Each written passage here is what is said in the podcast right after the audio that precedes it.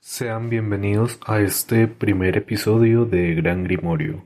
A lo largo de estos episodios quiero mostrarte este mágico mundo del rol, particularmente el del mundo de tinieblas, también conocido como WOD o World of Darkness.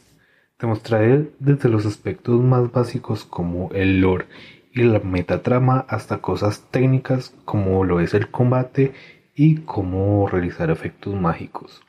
Quizás hablemos en algún momento de otros juegos del sistema narrativo, pero si quiero en este programa limitarme a hablar únicamente de lo que es Mago la Ascensión.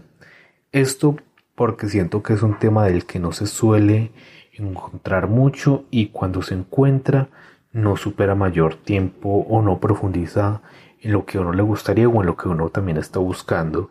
Y muchas veces quien eh, más tiene eh, es de pocos capítulos. O sea, no, no es como que mucho lo que se, se habla del tema o no se tienen dos, tres capítulos más. Adicional a que no se eh, ahonda mucho en esto. Sabiendo que es algo tan abstracto, tanto en historia como en misma mecánica y que toma como principio un libro que a veces se hace tan pesado, quiero principalmente que como directores de juego eh, puedas inspirarte. Y a ti como jugador veterano y novel que quiere emprender en el juego o ampliar y afianzar sus conocimientos puedas hacerlo de la mejor manera, inclusive podamos conversar de aquello que no entiendes o que se te hace difícil de captar, ya que yo mejor que nadie sabe todo lo que abarca el entrar a narrar y jugar algo con tal nivel de abstracción y libertad como lo es Mago. También si llegaste acá como un curioso o alguien en búsqueda de inspiración, déjame decirte que es un juego que toma muchas cosas de la cultura popular y de libros de fantasía y ocultismo que te pueden ser eh, de gran ayuda, sea eh, tener un bloqueo mental, poderlo desbloquear o tener lo que necesitas para crear algo totalmente nuevo y maravilloso. Sin más, comencemos. Los magos son personas que poseen un avatar despertado, que es como si hubieras o como si hubieran abierto un tercer ojo o probaran de una epifanía loca, eh, lo que despertó o eh, hizo que se manifestara un alma mística. Esto les permite alterar la realidad a medida que comprenden cómo funciona esta o cómo creen que funciona. Se ven limitados por el paradigma de las masas, la realidad creada por el subconsciente total de la población, esto limita su capacidad de cambiar su entorno y cuando quebranta la realidad haciendo uso de magia vulgar que mucho más adelante eh, voy a explicar bien de qué se trata. Se genera una respuesta eh, de la paradoja o hay un contragolpe de la paradoja que es una suerte de goma o resistencia de la realidad. Una fuerza que se acumula dentro del mago hasta causarle problemas que podrían variar desde una simple molestia, algo chiquito, hasta un daño físico que uno puede sentir o que uno puede eh, transmitirle al personaje. También puede tomar eh, la forma de silencios, que sería una locura, espíritus de la paradoja, que sería ya algo mucho más eh, peligroso porque lo pueden atacar, aún inclusive llegar a matarlo y reinos de la paradoja donde uno quedaría atrapado, encerrado totalmente sin la capacidad ni posibilidad de poder hacer nada. Para evitar esto eh, se pinta la magia como simples coincidencias, que sería la magia coincidente, que esto también lo vamos a ver mucho más adelante, que esto lo que hace es que permite hacer el arte místico sin mayores consecuencias, como decirlo de una manera mucho más segura. También eh, los limita su propio concepto de la realidad y es un funcionamiento o paradigma que es como se expresa el arte o como se expresa eh, la magia.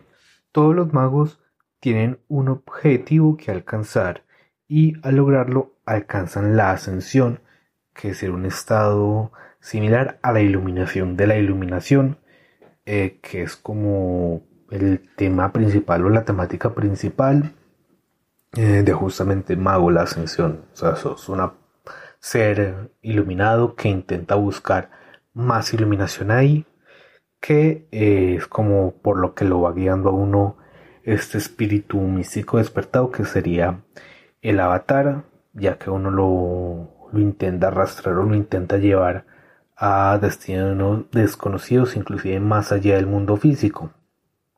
Pocos magos eh, lo logran realmente, ya que es algo muy contado.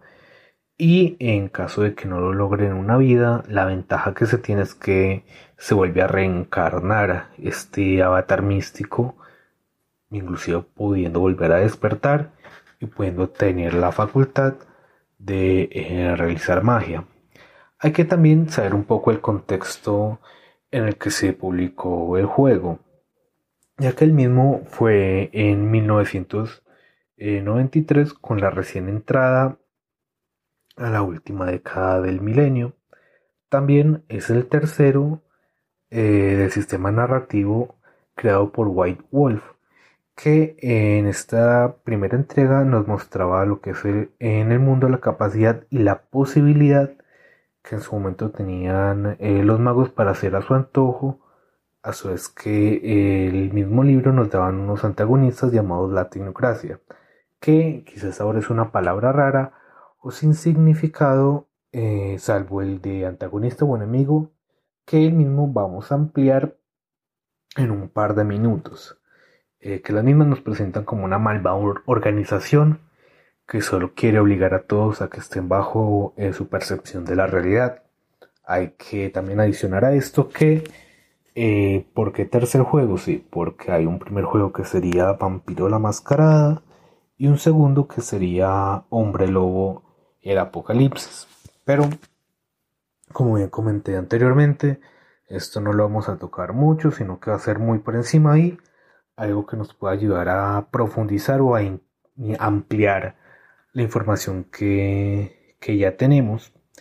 En 1995 se lanza una segunda edición del juego, dando ya lugar a una nueva perspectiva, haciendo que de alguna forma los malos no parezcan tan malos, dándoles como un poco de razón a sus actos y aumentando lo que la dificultad para hacer cosas increíbles, eh, ya que en la primera edición era mucho más fácil hacer cosas como wow, una bola de fuego o me convierto en una cosa gigante fantástica. No, acá ya es un poco como más complicado hacerlo y más que eh, se traslada a un escenario más terrenal y no tan fantástico o ficticio. Luego eh, publican una tercera edición en 1999 que eh, también es conocida como la edición revisada, la infame edición revisada. Eh, lo digo de esta manera porque parte de su temática principal es que la guerra de la ascensión se ha perdido. O sea, la tecnocracia eh, fue la ganadora, eh, no queda absolutamente nada. Mejor dicho, los que quedaron de las tradiciones son supervivientes, les toca esconderse y eh, hacen parte de un futuro donde ellos ya no deberían estar más. Que, mejor dicho, si uno estuviera jugando un videojuego, sería como estar en modo super difícil con un idioma configurado en lengua muerta. O sea, baila, baila total. Y eh, ya luego ahorita en el 2013 sacaron Mago la Ascensión 20 aniversario, que en el año 2018 publicaron su versión en español por parte de No Solo Roll y la Biblioteca Oscura. Eh, que es cierto esta edición, casi 700 páginas donde su volumen se da porque es una edición que toma lo mejor de todo, de todos. Mm, comprende donde si quieres jugar en el modo super difícil lo puedes hacer. Si quieres vivir una aventura como un agente enemigo, te da pie para que eh, puedas hacerlo. Mm, la verdad es que es un libro bien logrado para lo que ha sido su trayectoria. y es muy merecido a decir verdad. Eh, ahondando un poco también, hablemos de ya eh, lo que había comentado anteriormente de eh, las facciones o lo que nos podemos encontrar dentro del libro, que hay cuatro facciones que son lo que serían las tradiciones, la tecnocracia, los nefandos y los merodeadores. Las tradiciones es de las más conocidas y con quien se suele jugar. Adicional, estas mismas se subdividen entre nueve, las cuales nos encontramos a los adeptos virtuales, coro celestial, cuenta sueños, culto del éxtasis o sahajilla, eutanatos o chakravantis, hermandad akashica, hijos del éter, orden de Hermes y verbena. La tecnocracia se compone de ingeniero del vacío, iteración X, NOM o el nuevo orden mundial, progenitores y el sindicato. Los nefandos se componen principalmente de corrompedores depravados sedientos de maldad.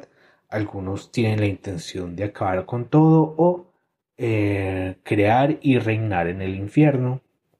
Si las tradiciones buscan la ascensión, estos por el contrario eh, buscan la ascensión o el descenso, o sea, algo totalmente contrario que mientras unos son imaginación, crear, estos no, estos son eh, directamente maldad, todo mal, que mucho más adelante en un episodio posterior vamos a hablar más de ello ya que merecen un capítulo completo.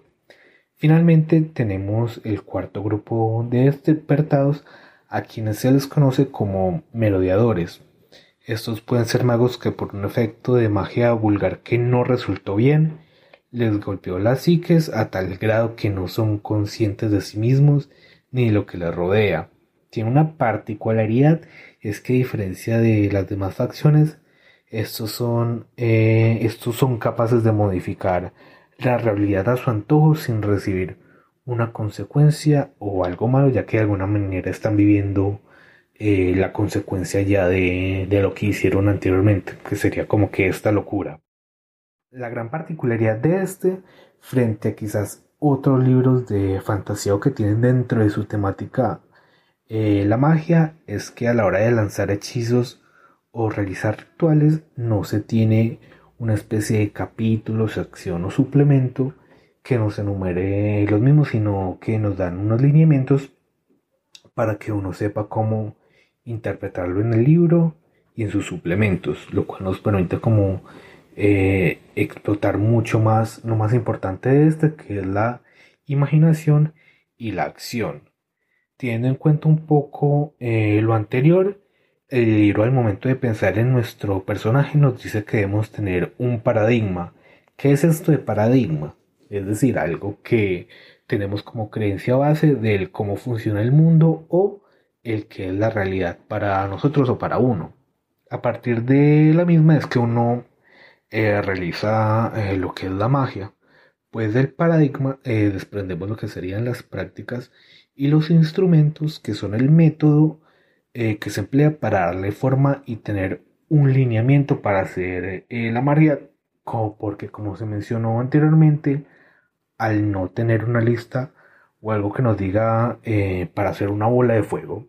Por ejemplo, esto así sin más uno puede llegar y hacer la bola de fuego, sí, pero uno cómo la va a hacer eh, a partir de un objeto o vamos a utilizar eh, la coincidencia, una tapadera para realizar estos efectos sin que tengamos una mayor consecuencia. esto para pensarlo en lo que sería eh, la creación de el personaje que ya lo dejaremos para un próximo capítulo. Muchas gracias por escucharme y una mágica despedida.